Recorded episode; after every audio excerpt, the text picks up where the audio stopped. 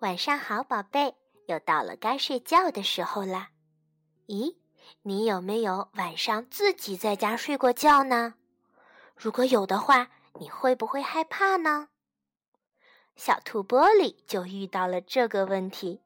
爸爸妈妈有事不在家，家里只剩下兔子兄弟姐妹，他们会发生什么样的事情呢？就让我们一起来听一听今天的故事。玻璃不怕。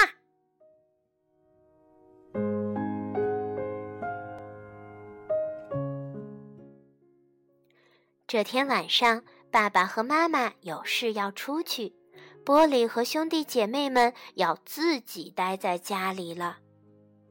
你们自己能睡着吗？妈妈担心的问。没问题，妈妈。千万别让陌生人进来，知道了吗？好的，妈妈。还有，你们确定真的不会害怕吗？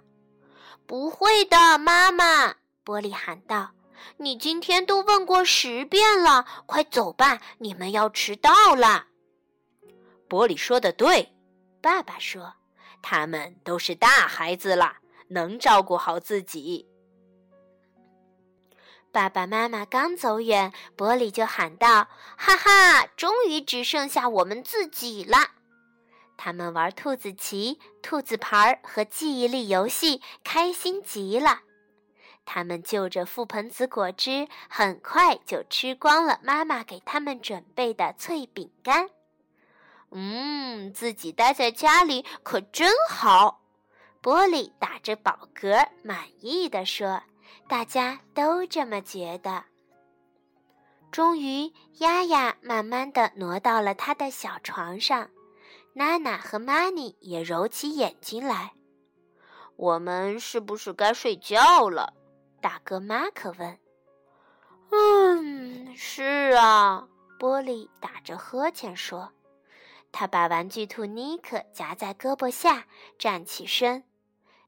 大家刷完牙就钻进了被窝，晚安，晚安，晚安，晚安。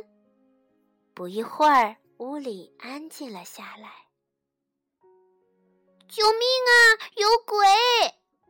一声吓人的尖叫把孩子们吵醒了。是娜娜，娜娜站在床上，脸白的就像床单一样。什么东西在哪儿？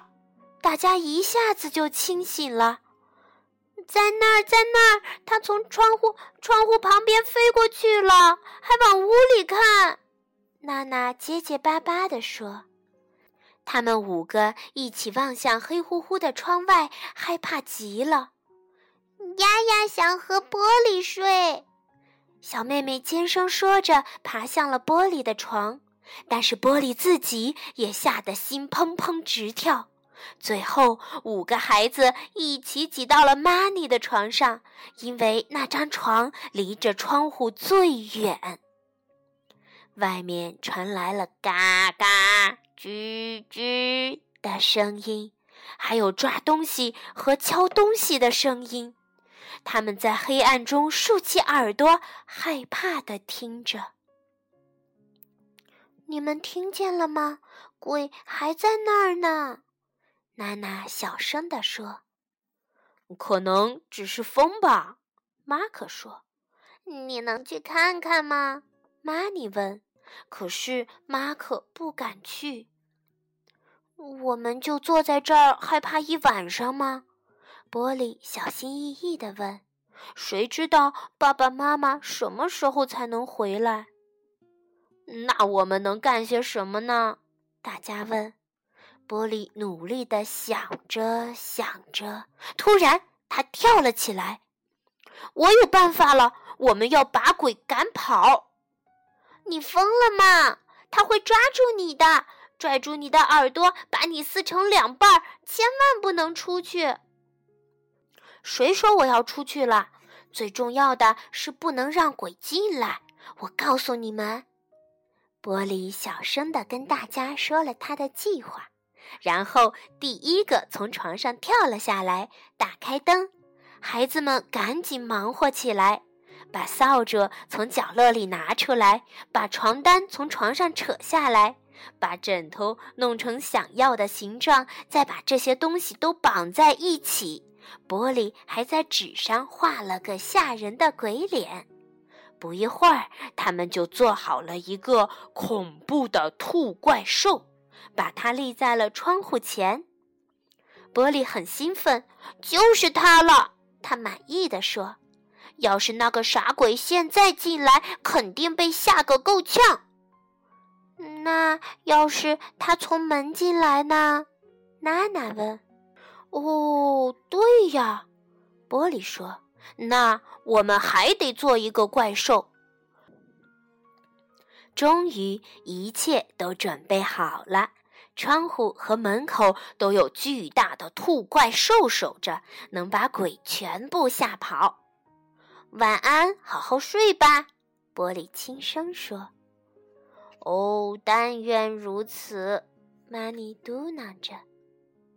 外面又传来了嘎嘎吱吱的声音，还有沙沙啪啪的声音。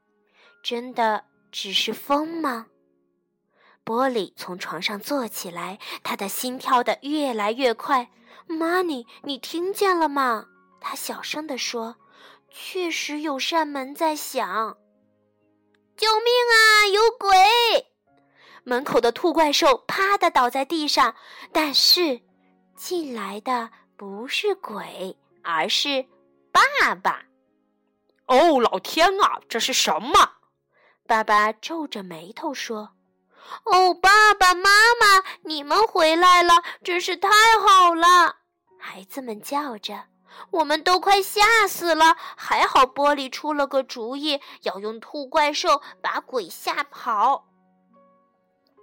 你们真聪明，妈妈惊讶地说：“你们真是大孩子，知道怎么照顾自己了。”爸爸也表扬了大家。丫丫想和妈妈一起睡，小丫丫恳求妈妈。好啊，宝贝儿，今天我在你们的房间睡。妈妈说：“什么？”爸爸瞟了瞟窗外，“那我怎么办呢？鬼可能还在附近呢。”玻璃跑过去拉住爸爸：“来，爸爸，我又有了个好主意。如果你今天在我们这儿睡，你就不会害怕了。”